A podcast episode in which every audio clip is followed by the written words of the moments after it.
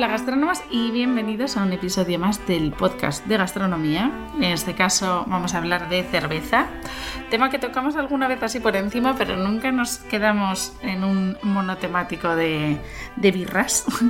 y hoy me acompaña Blanca del Fresno, o Blanca Fresno, que a mí me sale no sé por qué Blanca del Fresno. ¿Va el del o va el sin No, no, del? fre- fresno a secas. Vale, pues yo te rebauticé, que se me da genial. Bien.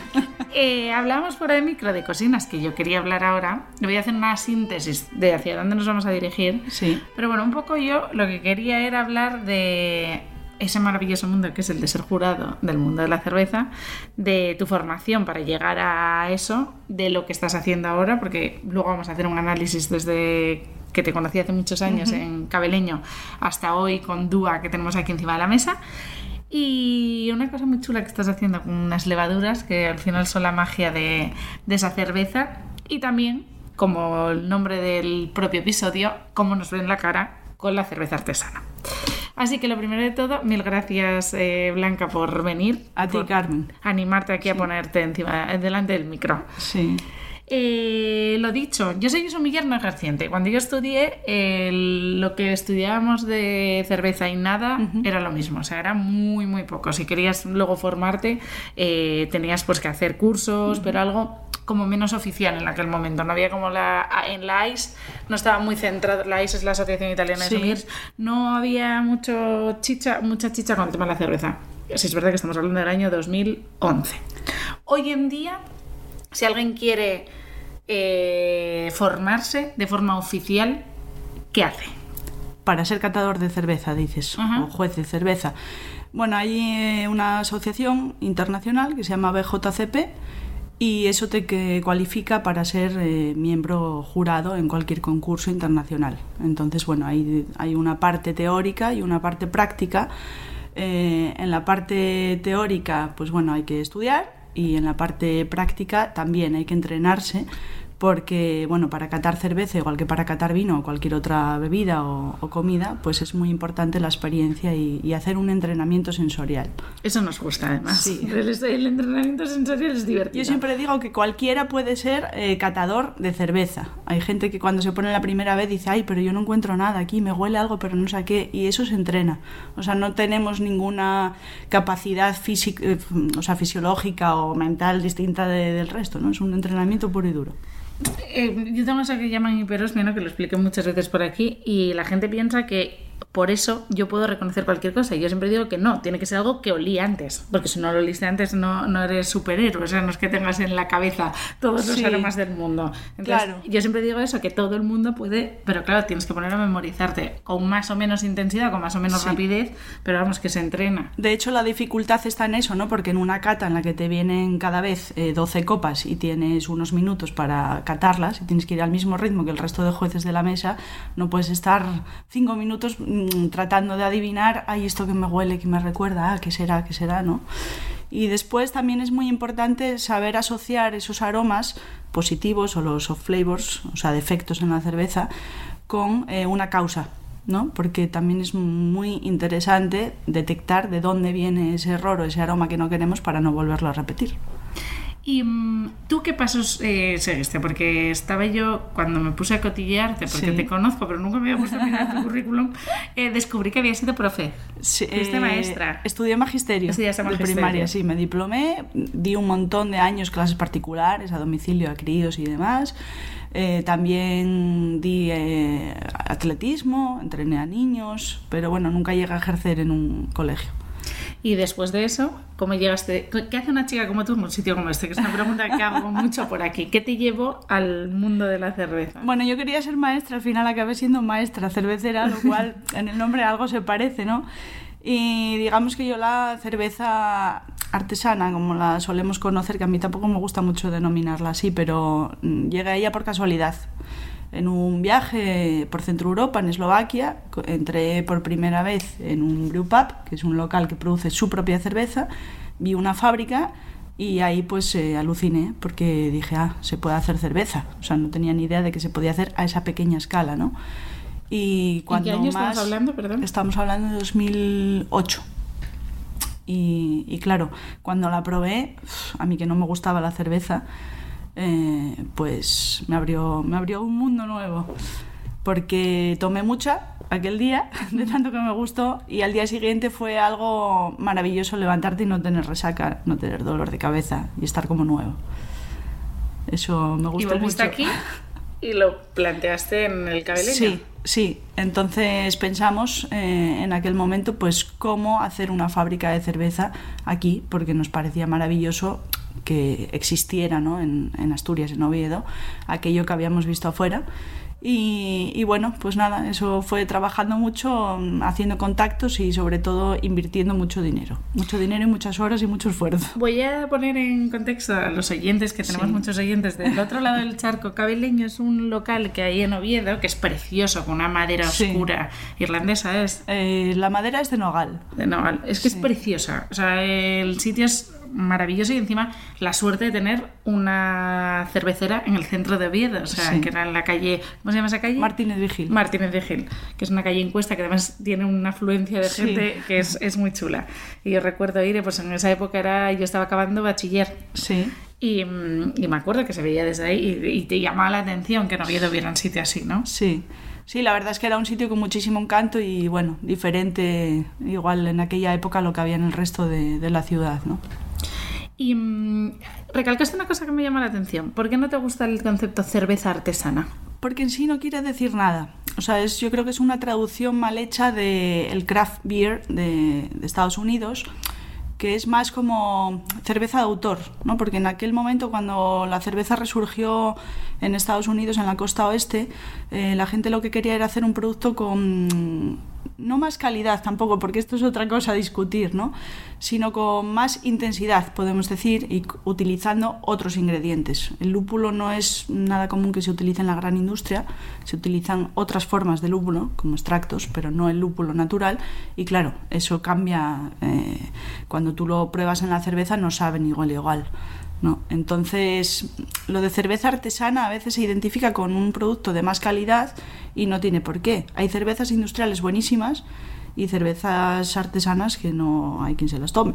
Eso te iba a decir, que, que hay veces hablábamos fuera de micro, ¿no? Que ahora de vez en cuando pasa poco, pero a veces me llegan con unas cervezas artesanas que dices tú.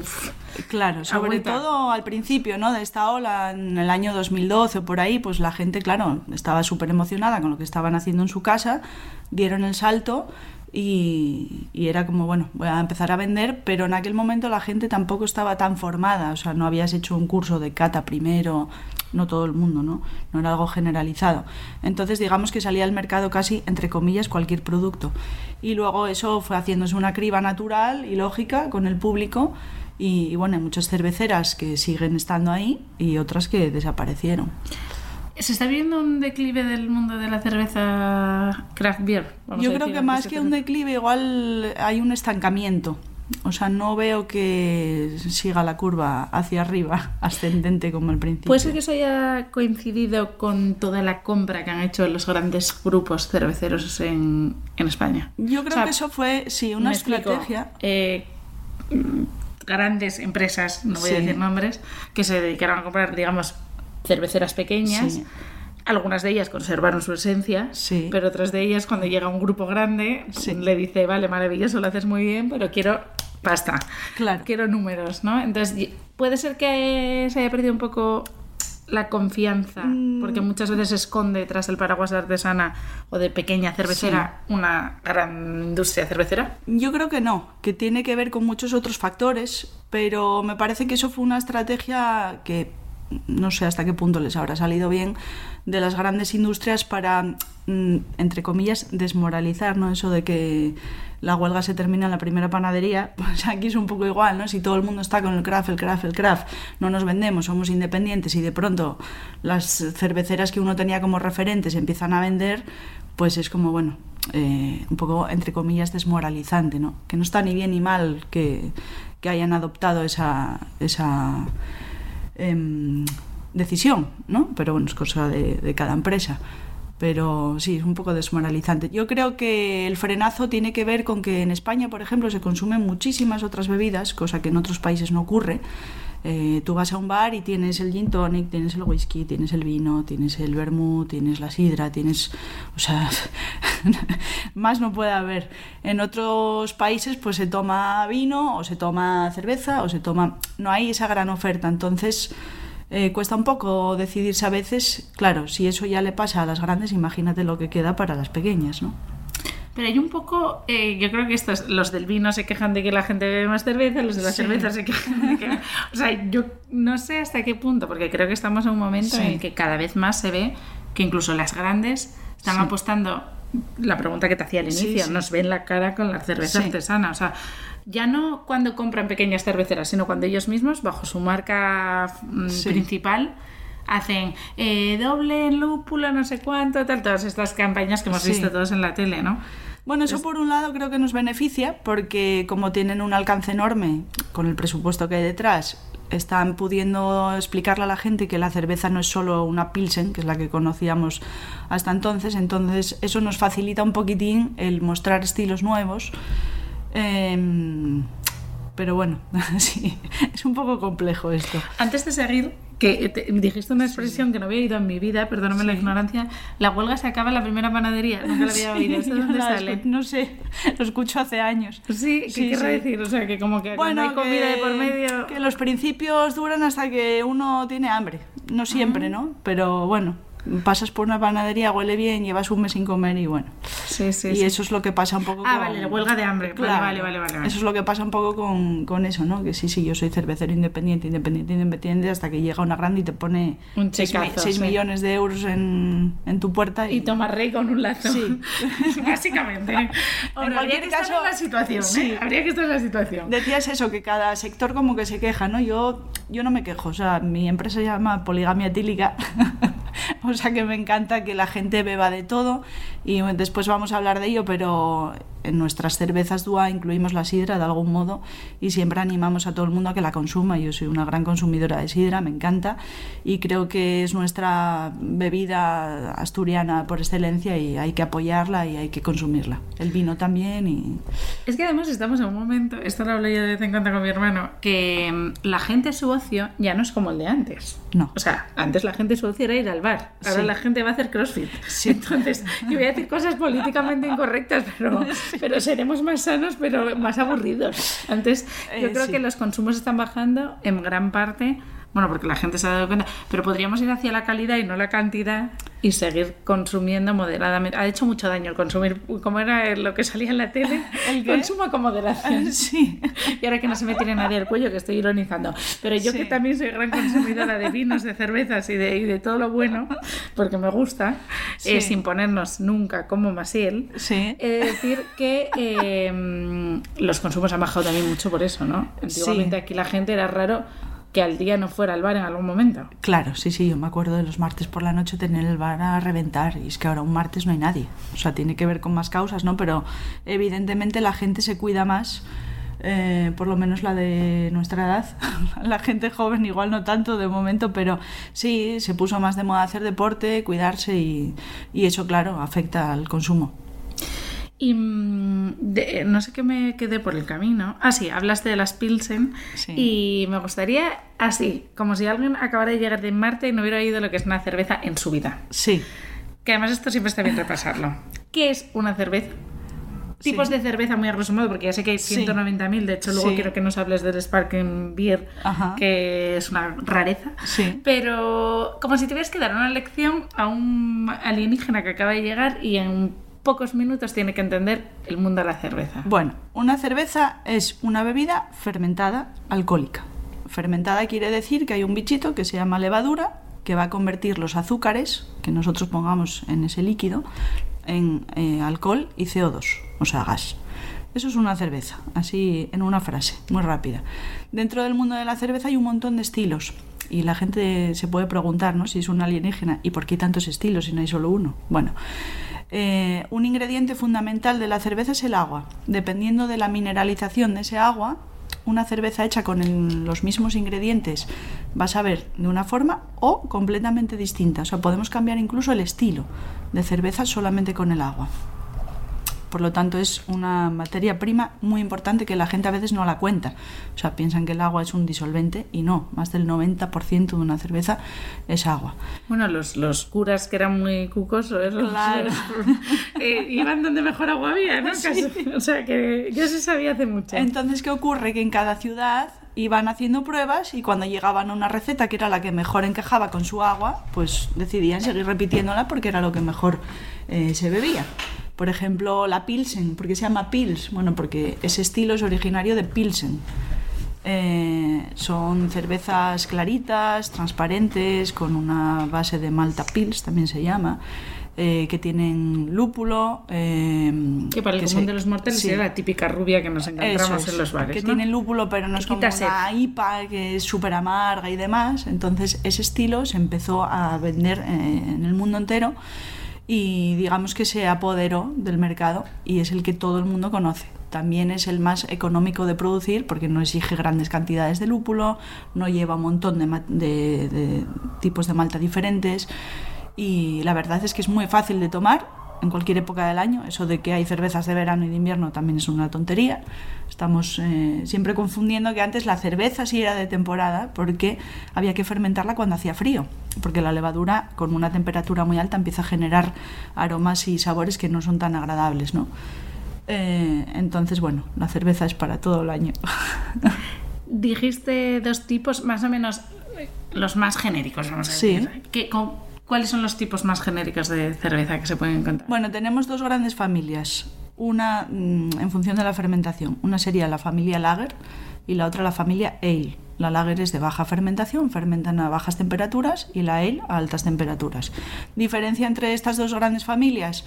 Eh, digamos que las Ale tienen más eh, contenido aromático, o sea, más eh, mm, versatilidad. Vale, entonces así, traduciéndolo al, al público medio, Sí. un ejemplo de cada. Mm, Bueno, un ejemplo de Pils podría ser eh, Santa, de. Fuensanta, Santa Pils. Y un ejemplo de una ale, pues podría ser una cerveza de Calella. Ok. Calella tiene alguna de baja fermentación lager, pero bueno, en general son todas ale. Sí, sí. ¿Y mm, cuál es el consumo mayoritario en el mundo? Es la mm, Pilsen. Sí, en el mundo en general sí. Sí. En el nicho de la cerveza craft, que como comentábamos antes, ahora están muy de moda las hazy, que son cervezas con un gran protagonismo de lúpulo, frutales, así casi como zumos tropicales, ¿no? Ese es el estilo que está ahora rompiendo. Mira, hay una cosa que yo tengo que decir aquí, es el olor a María del lúpulo. O sea, muy heavy. Es que O sea, son familias, son sí, son familia, familia y se de- nota. Yo me sí. acuerdo en un sitio que me llevaron hace tiempo en a lo de León. Sí. Que, me- que es un restaurante chulísimo al lado de una plantación de lúpulo. Sí. Y decía, madre mía, eso es que olía Sí. muy heavy. Sí, sí, Sí, sí. Se parece un montón el olor. Eh, sí, los efectos no. Gracias a Dios. Bueno, si bebes si no mucho se igual- vendería más cerveza. Exacto, bueno, también es verdad. Eh, en el tema de la materia prima, Sí. eh, entiendo que pasará, mm, no sé si es el anterior episodio, en qué orden van a ir, Ajá. pero en el del pan hablaba con, con Mariana, de Sí. la amiga de Mariana, sobre las triquiñuelas que hace la gran industria. Porque sí que ellos en ingredientes ponen unas materias primas muy similares a la que sería la versión original o oficial de un buen pan, Sí. pero en realidad pues están usando esencias, están usando saborizantes con sabor a masa madre, por ejemplo. En el mundo de la cerveza, ¿qué materias primas pueden decirnos, ojo, alerta ahí? La malta y el lúpulo. La malta es un cereal caro, entre comillas. Bueno, no es caro, o sea, tiene un precio más alto, ¿vale? No es caro porque tiene más calidad, por eso se paga un precio superior. Eh, y, y entonces muchas veces lo que se hace es sustituir un porcentaje de esa malta por arroz o maíz, que tiene un coste inferior. Pero claro, eso no es gratis. O sea, en el producto final tú lo vas a notar. Es como si a un pan tú le empiezas a echar azúcar. Eh, sí, parece que, pero tiene azúcar, que no y, es, bueno. y eso de la barriga cervecera, Sí. o sea, cuando te tomas una cerveza y de repente te hinchas muy rápido, no te suele pasar con una Sí. buena cerveza. O sea, ¿qué puede ser debido? Aparte del carbonato, Cuando obviamente. es porque te hinchas muy rápido es porque generalmente se está bebiendo de la botella. O sea, beber de la botella no es una buena costumbre porque aparte te estás perdiendo la parte visual y aromática que forman parte de, de esa bebida, ¿no? Y claro, cuando no sirves la cerveza en un vaso, eh, todo el gas carbónico está en el interior y tú te lo vas a tragar. Cuando la sirves en una copa, pues ese gas, mucha parte de él se va. Sí, es que sería como beberse. Yo cuando veo a la gente que se puede estar toda la noche bebiendo cerveza, Sí. hago yo eso Sí. y reviento. Pero aparte. mm, Y luego la barriga permanente, digamos, Claro. no esa momentánea de después de tomarla, pues tiene que ver con que, claro, la bebida, o la cerveza, de- perdón, eh, tiene alcohol y el alcohol tiene calorías. Eh, y además la cerveza no te la sueles tomar sola, te la tomas con la tapita. Entonces, claro, empiezas a sumar No, el una pan cosa líquido. ¿no? Además, no, Claro. pero me refería más a ese hinchazón en el momento cuando ves Sí. en Los Simpson que lo primero Sí, que hacían sí. cuando se toma una cerveza al trago de la botella era tirarse un... o sea, Claro. Así era. Entonces era un poco... Que encima. Paradójicamente, en todas las fiestas que ves de las marcas Sí. están bebiendo la cerveza morra porque lo que quieren es que salgan De la la botella. botella, sí. Pero digo, digo, madre mía. o sea, Para la foto y el marketing está muy bien. Sí. Para la experiencia del disfrute me parece que es mejor en vaso. Aparte, cada cerveza tiene un tipo de vaso, o sea, un modelo de vaso. Bueno, solo eh, justifico esto cuando tienes mucha sed y un quintillo frío. Sí. Yo en Fuerteventura soy eh, como una mujer a una tropical pegada porque además, o sea, bien fría, que eso es agua acaso y básicamente es como trin, trin, trin. Claro, el tema Entra es con, con qué expectativa te estás tomando tú esa cerveza. O sea, es como el vino. No, no, era- no es una cerveza de cata, o sea, en Claro. este caso es una cerveza de, de- de verano. Ahí sí que es de verano a para todos mí. nos encantan las hamburguesas estas gruesas hechas con carne de no sé qué, buenísimas y un pan crujiente y tal, y después todos vamos alguna vez al McDonald's. Con la cerveza pasa lo mismo, o sea, si yo me quiero sentar a disfrutar de una cerveza eh, 20 minutos, pues me elegiré otra y la serviré en su copa y haré toda la eh, Ceremonia. ceremonia, pero si no, y tengo mucho calor y tengo mucha sed, pues me tomo una cerveza a modo de refresco, ¿no? Que tampoco está mal, son dos formas distintas de consumo.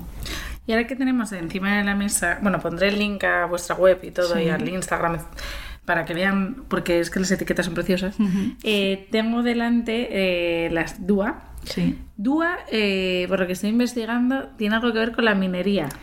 Sí, bueno, eso fue de casualidad. ¿Ah, fue de casualidad? Sí, eh, el nombre llegó así y después lo buscamos en el diccionario. O sea, no tenían por qué y de repente encontraste No, explicación. estábamos buscando algo que tuviese que ver con Asturias y, y yo le pregunté a, a Pilar Sánchez Vicente, que es Ajá. una escritora de, de Gijón, muy conocida, que es amiga, si conocía alguna palabra que hiciera referencia a los grupos de mineros que entraban a la mina y demás, y nada, estuvo buscando y no, no, no encontraba. Eh, bueno, al final llegamos a la palabra dúa por dos, ¿vale? Porque cerveza dúa tiene dos ingredientes que la diferencian, que son la levadura de sidra y la escanda asturiana. Eh, pero bueno, no significaba nada, porque dúa no, no, no existe como tal. Y cuando lo fuimos a buscar después, casualmente nos dimos cuenta de que quería decir cuadrilla de mineros. Flipo. Sí, sí, fue así, fue así. O sea, y, flipo. y claro, eso tiene que ver con que el estilo griset, que es el de, el de Dúa, em, es originario de una zona minera de Hainut, en Bélgica. Y, y bueno, está como relacionado a través de la minería, ¿no? ¿Y qué caracteriza el estilo griset? Bueno, es una cerveza de baja graduación en la que la malta tiene un- una importancia por encima de la del lúpulo. El lúpulo está ahí como en segundo plano acompañando. Y son cervezas que se hacían pues en el campo, en la zona rural, eh, principalmente para quitar la sed de los trabajadores en las jornadas de- del verano, ¿no? Eh, El nombre de griset se supone que viene de que las mujeres que servían esta cerveza eh, llevaban unos vestidos grises, pero también hay otra teoría que dice que era porque estaban llenas de ceniza eh, de los sitios donde trabajaban los mineros, bueno, de ceniza, de- del polvillo del carbón, ¿no? Y entonces que, que se quedaban todas grises y, y no está muy claro, pero bueno, por ahí viene. Y mm, marcáis mucho lo de Sparkling Beer. Sí. Eh, ¿Qué es ¿Qué un es? Sparkling Beer? Bueno, igual que un sparkling wine, es una cerveza con una alta carbonatación. En algunas cervezas se busca que no tengan apenas gas y espuma y en este estilo es un requisito indispensable. Por ejemplo, en las cervezas inglesas, si te das cuenta, siempre te las sirven sin corona de espuma y como aquí diríamos chatas.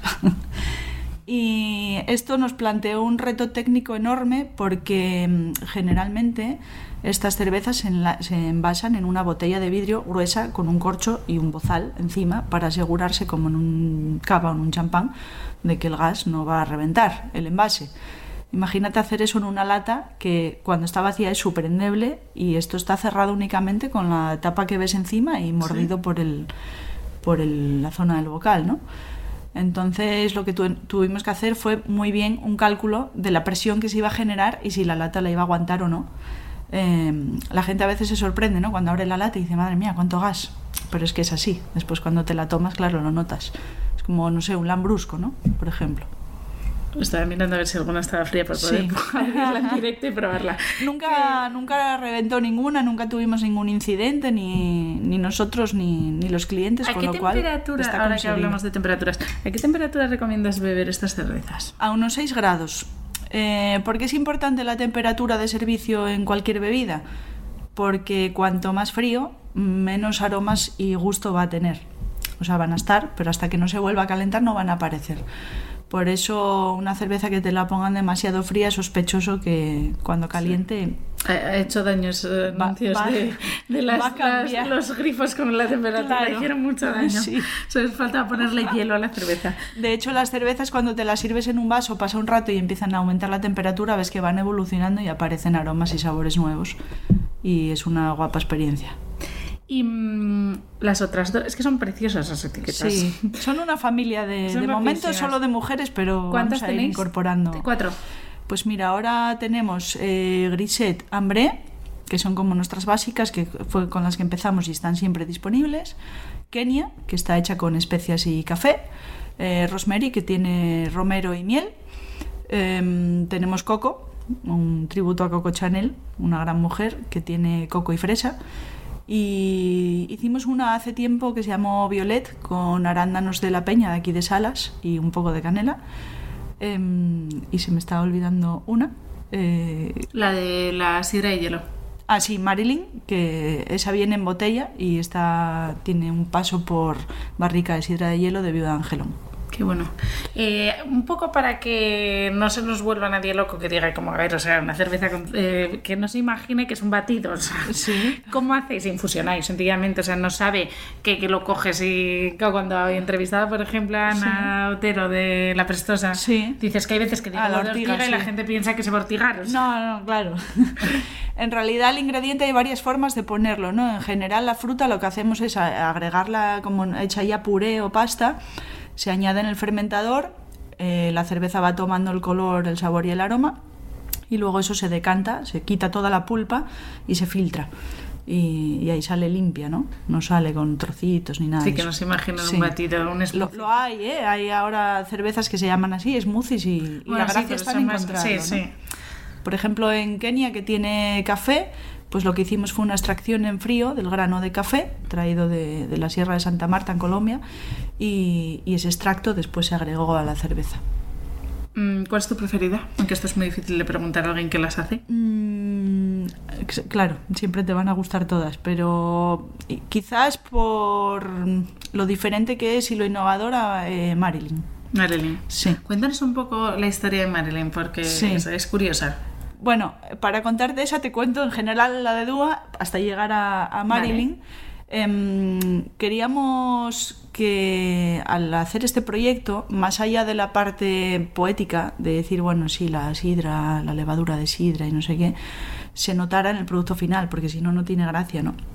Entonces, eh, pensamos que la forma de obtener la esencia de Asturias y trasladarla a una cerveza era captar la levadura de- del ambiente de un lagar de sidra. En este caso elegimos el de Viuda Angelón, en Nava, porque yo ya conocía a Fran y bueno, me lo paso muy bien con él. Es un tío de la hostia, es súper innovador, está Sí, abierto sí. a todo y cualquier locura que le vayas a contar eh, te va a decir que sí. Así que nada, fuimos con Ricardo Aftica, que es mi pareja y mi socio en este proyecto, y con la gran experiencia que él tiene en bichos, ¿vale? En tipos de levaduras y, en manejo de barricas, decidimos hacer eh, pues esta colaboración de sidra cerveza. Así que mm, eh, empleamos una técnica que es muy tradicional, muy antigua, que consiste en elaborar el mosto de cerveza, o sea, poner el agua con la malta y en, co- en conjunto, ¿vale? Después lo distribuimos ese mosto caliente por varias zonas de los dos lagares que tiene Frank, lo dejamos 24 horas enfriándose y como era en la época de plena fermentación de la sidra, toda la levadura que había en el ambiente flotando se depositó en esos recipientes, así que eso nos lo llevamos, lo dejamos un tiempo eh, evolucionar e hicimos una selección. Había alguno que no servía porque tuvo bueno, eh, aromas o, sabores que no eran los que buscábamos y después de los que nos gustaron hicimos pues eso ya la selección final y ese cultivo, esa masa madre, entre comillas, es lo que inoculamos en las cervezas antes de envasarlas. Eh, Marilyn, además de esa característica de contener la levadura de la sidra, tiene un elemento innovador que es mm, muy bonito porque es la primera vez en el mundo que una cerveza tiene paso por una barrica de que haya contenido sidra de hielo. La sidra de hielo de Viuda Angelón, no sé si la conocéis, tú sí. Está buenísima, eh, tiene un carácter a pera, fruto seco, a la madera, increíble. Y claro, eso todo está en la cerveza. Eh, es muy buena idea comprarse Marilyn y la sidra de hielo y tomarte la cerveza y después la sidra y vas a ver lo que tienen en común. Ay, qué buena idea. Sí, esa- ese maridaje entre dos bebidas y aparte va súper bien con el cabrales. Con el cabrales marida le empieza a salir ahí el fruto seco mucho más potente y, y bueno, como te decía, es una cerveza completamente innovadora. Yo siempre que viajo fuera de España mm, me la suelo llevar para enseñarle a la gente lo que tenemos aquí en Asturias, porque tenemos un gran tesoro que es la, la sidra y la gente alucina. Es que, y además el- la sidra sí que está subiendo a lo bestia, Sí, ¿eh? sí, sí. O sea, eh, Y de hecho, bueno, esta cerveza consiguió una medalla de oro en, en la Copa Tairona, que se celebró en Colombia. Y, y bueno, es una cerveza que, que gusta muchísimo a todo aquel que la toma, sin falta de que sea público entendido, ni friki, ni, ni nada. Eh, eso te iba a decir, se democratizó mucho el tema de las... Antes las cervezas estaban como un poco mm, denostadas, a- o de- eh, más bien solo estaban para un determinado nicho. Sí, Y ahora es un poco como un símil a los vinos naturales. Antes yo recuerdo hace 15 años o 12 años, cuando consumíamos vinos naturales, que era un poco como muy de frikis del sector. Sí. Y ahora cada vez la gente de a pie, o sea, el común de los mortales sin dedicarse a ello, busca más eso. También creo que aunque parece que no suba tan rápido como parecía que iba a subir, sí que se democratizó la- el alcance, ¿no? O sea, sí, sí, porque bueno, hay más locales en los que consumirla. Sí es cierto que uno de los frenos puede ser que como son elaboradas con unas materias primas que tienen un coste más alto, eso al final repercute en el coste final y bueno, hay gente que prefiere tomarse cinco de, de otro estilo y en vez de tomarte dos de, de esta, ¿no? Pero bueno, es lo que hablábamos antes, cada cerveza tiene su momento y depende de qué estés buscando, pues vas a elegir una cosa o la otra. Em, no te puedes ir de este podcast, por supuesto, sin... Se puede toser, se puede ver, puedes hacer lo que quieras. Sé que aquí es lo bueno de que el podcast sea libre. De hecho, ya han pasado como 250 coches de policía Sí. alrededor. O sea, costumbrismo. Entonces, em, esto es muy difícil de preguntártelo, pero que no sean tuyas. Sí. Cinco cervezas, porque sé que luego me van a decir, ¡ay, pregúntale ya que sabe tal! no sé". Sí. Cinco cervezas que tú recomiendas, pues en este momento, o sea, que igual mañana para que no se te enfade nadie, Sí. recomendarías otras. ¿Sabes? Pero, Bueno, voy a empezar por casa. Voy a recomendar eh, Brin Alfajores de Juguetes Perdidos, que es una cerveza negra hecha con alfajores, ese postre delicioso argentino que se convierte en toda una droga desde la primera vez que los pruebas, ¿Y por qué Em, barres para casa? porque está hecha por mi pareja. Ah, vale. Entonces, bueno, em, podría recomendar mm, Goma 2 de Caleia. Podría recomendar Orval, que es una cerveza belga eh, muy conocida que tiene algo que ver con la que acabamos de hablar, con Marilyn. Mm, podría recomendar Santa Amber de Fuensanta, que antes hablé de la Pilsen. Es una Estoy encantada de que ahora Sí. la encuentro bastante fácil. Sí, ya está en los supermercados en lata y está en muchísimos locales en grifo y en botella. Sí, el otro día me dio mucha ilusión porque descubrí un bar Sí. eh, en Naranco, que no conocía, que tienen Sí. vinos super guays y tiene conservas super guays, que se llama Barastur, Sí. y tenían cerveza de la Santa. Sí, la verdad que presta ya verla en todos los sitios y Sí. sobre todo la acogida que tuvo y que está gustando mucho. Eh, la Santa Amber te decía que es una cerveza muy rica porque tiene mucho fruto seco, tiene mm, como pasa de uva, o sea, te, va a sorprender. Y para ser lo que conocemos como una tostada no tiene tanto alcohol, entonces bueno, la recomiendo. Mm, me gusta también mucho eh, la cerveza Paulaner. Como ves, estoy hablando de todo tipo de cervezas, me da igual si son craft o no craft. Me encanta la Torpedo de Sierra Nevada. Eh, no sé cuántas van ya. Van seis, pero si quieres Vale, tirar a no, diez, no, me ya, vale. ya hice la lista. Yo aquí apuntando para poneroslas Sí, en la caja de a descripción. pensar. Para ponerlas en la caja de descripción. Sí. Y mm, volviendo al tema de la formación, eh, hay ver- o sea, es verdad que mucha gente, pues, aunque no se quiere dedicar a ello profesionalmente, pero porque le gusta, por ejemplo, de, de vino hay cursos para el común de los mortales, Sí. cursos para profesionales. En el mundo de la cerveza, ¿existe algún curso que sea para tutti? Curso como curso, si quieres titulación, eh, el más conocido y el más, eh, o sea, serio, entre comillas, es el BJCP.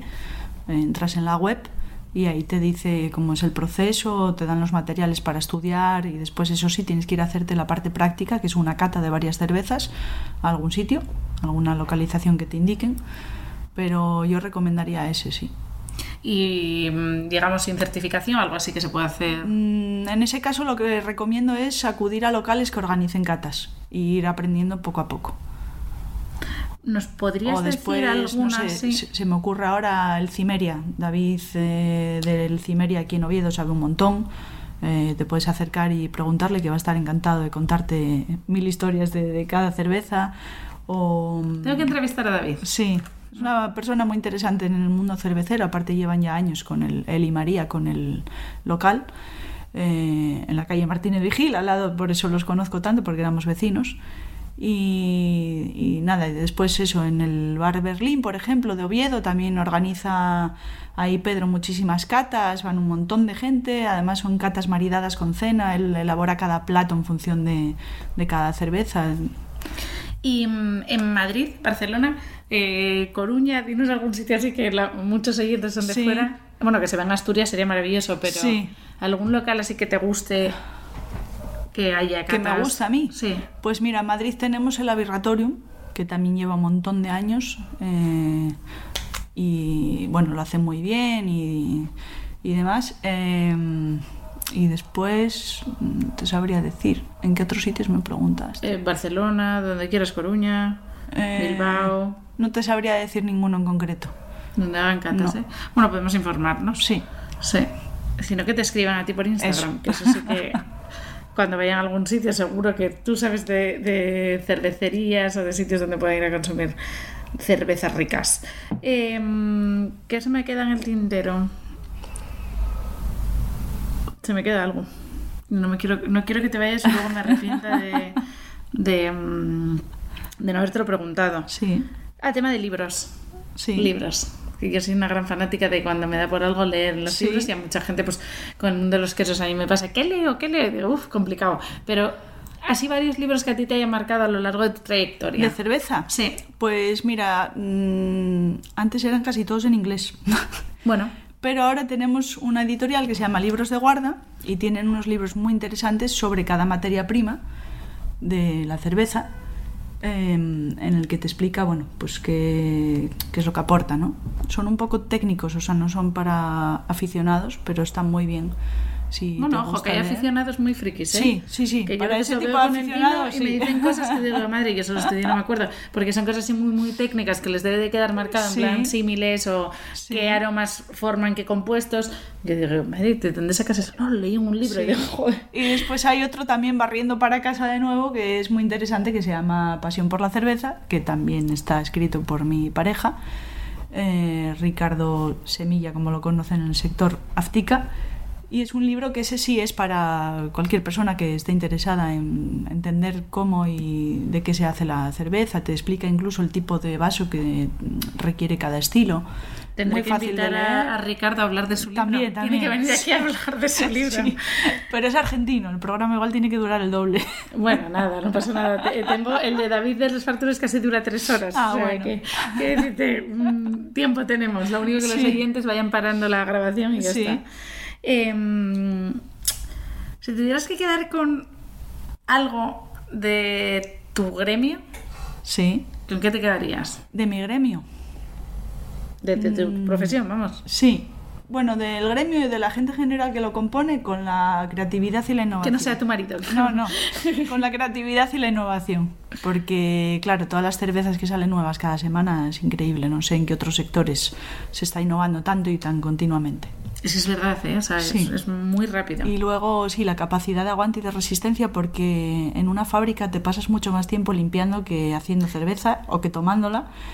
Y eso es bastante desgastante. Sacaste un tema muy interesante, que es el de la contaminación dentro de las cerveceras. Sí. Es vuestra mayor preocupación, porque Sí. es fácil. Sí, es, O sea, fa- es difícil, o sea, me refiero, es fácil que produzcan catástrofes. Sí, sí, sí, sí, es muy fácil eh, que eso ocurra. Hay dos tipos de fábricas de cerveza, una la que ya tuvo una contaminación y la otra es la que la va a tener.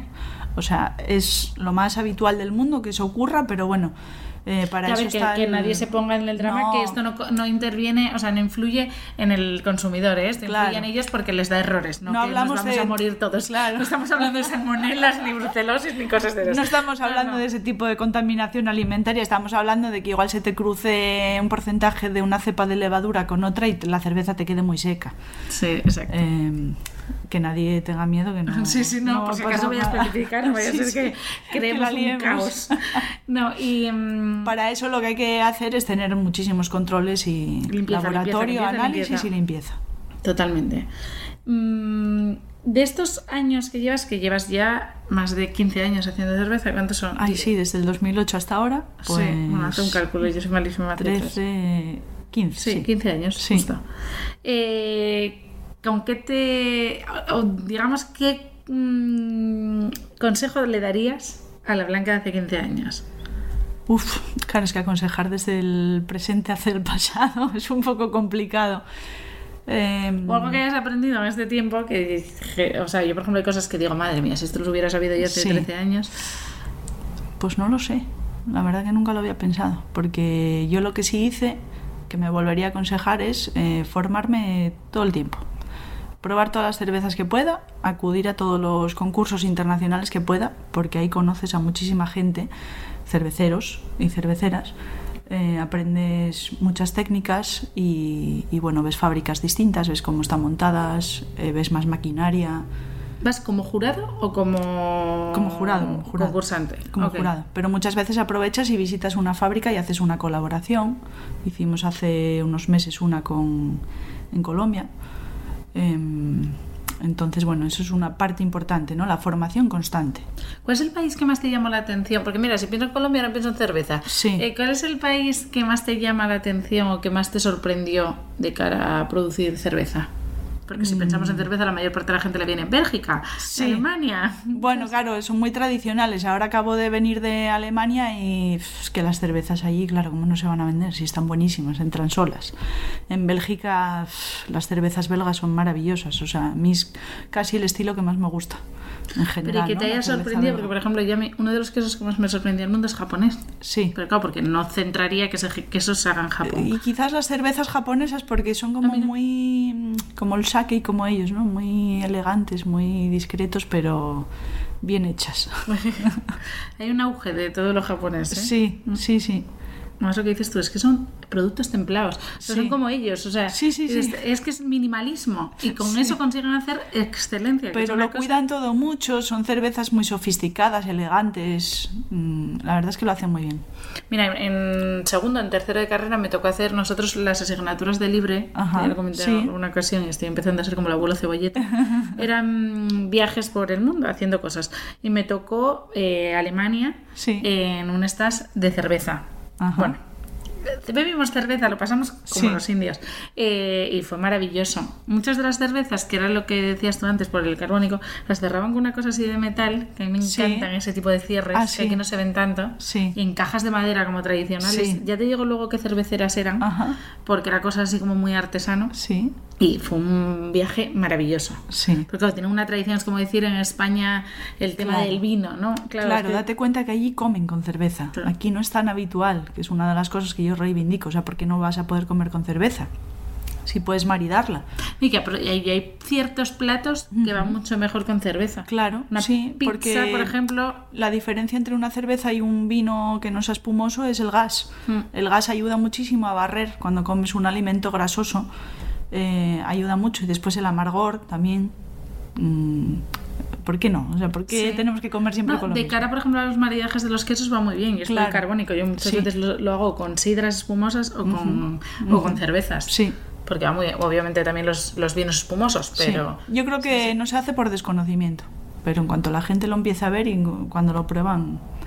¿Y cuál fue la cerveza más rara que has probado en tu vida? Uf, la más rara. Mm, Porque tiene que haber movidas muy heavy por el mundo. O sea, Sí, pero la más rara no te sabría decir.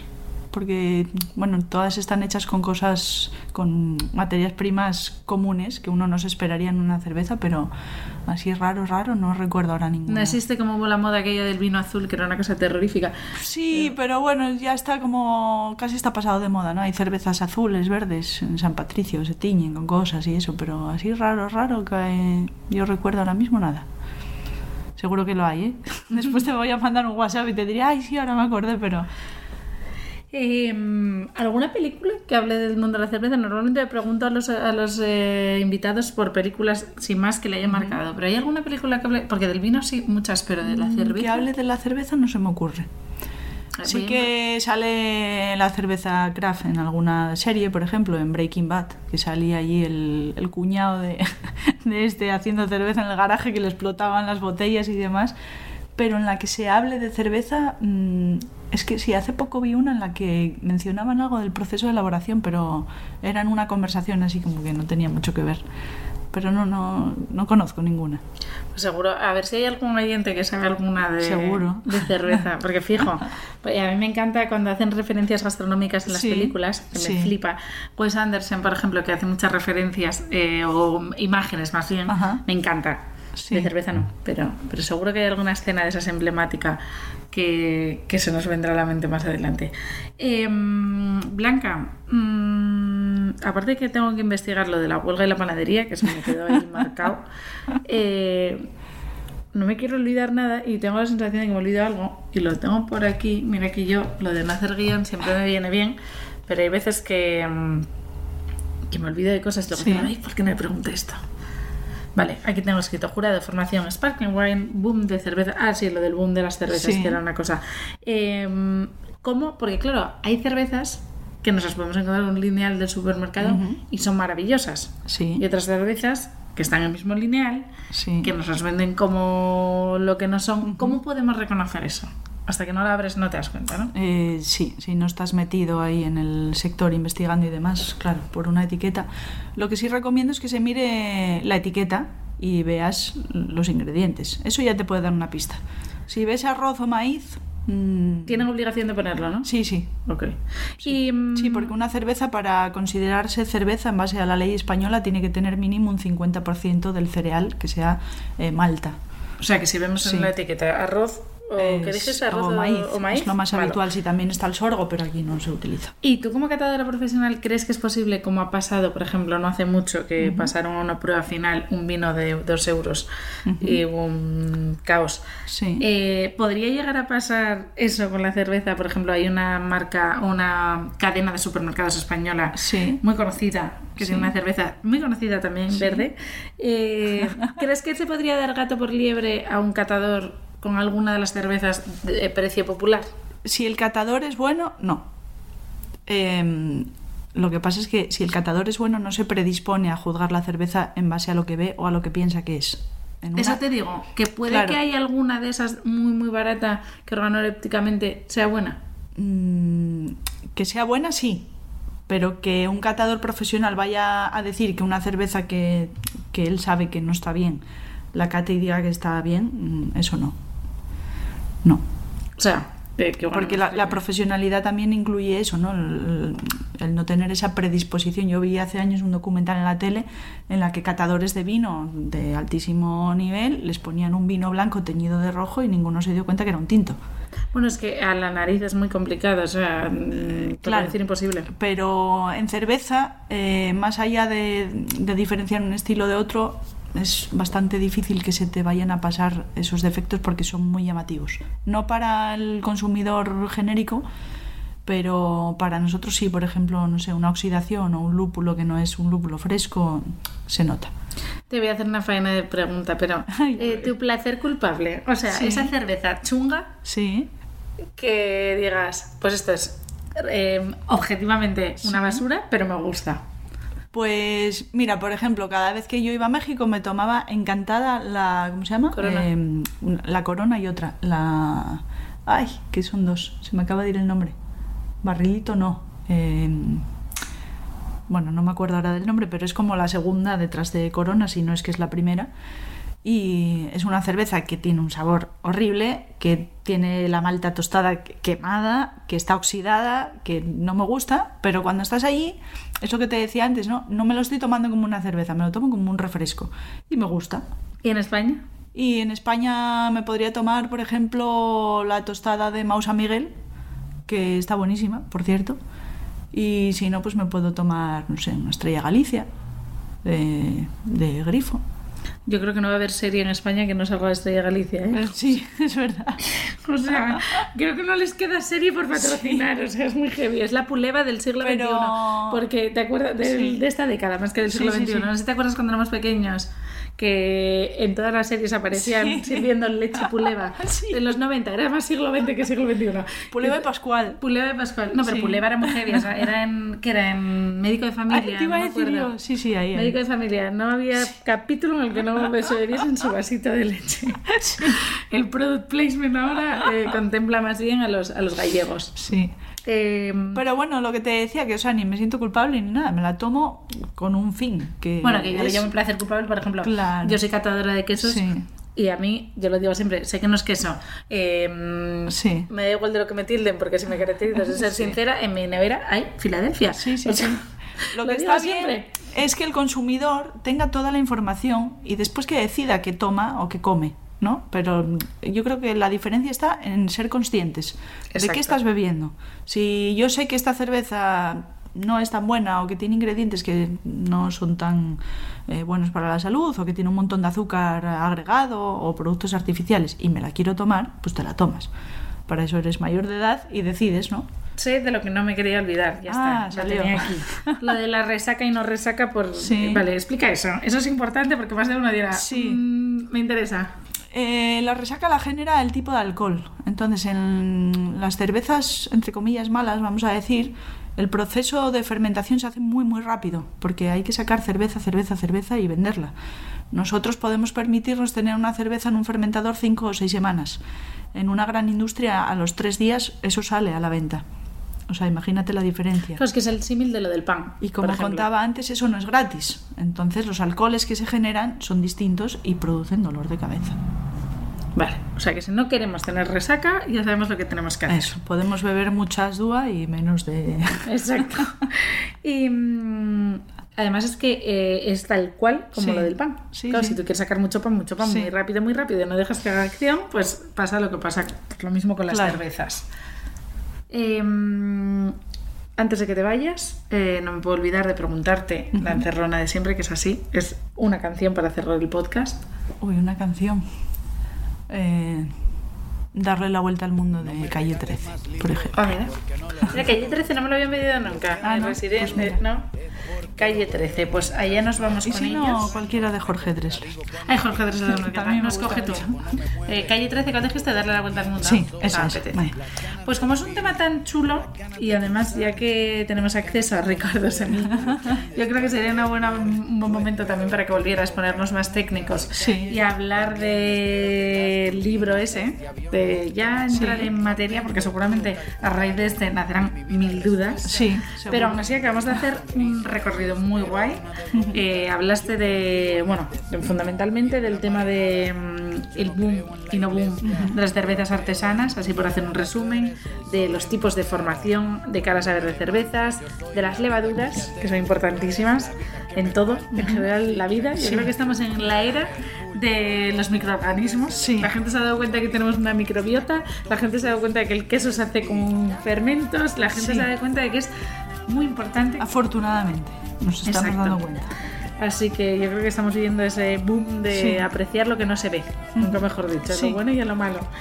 Y, mm, ¿y qué más hablamos? De los cursos, de algunas de las cervezas que las voy a dejar en, en la caja de descripción para que quien quiera las vaya a comprar. Y los locales que quedamos pendientes. Igual a la vuelta tienes Sí. que hacernos una lista de, de locales donde ir a catas y Ajá. aprender. Sí.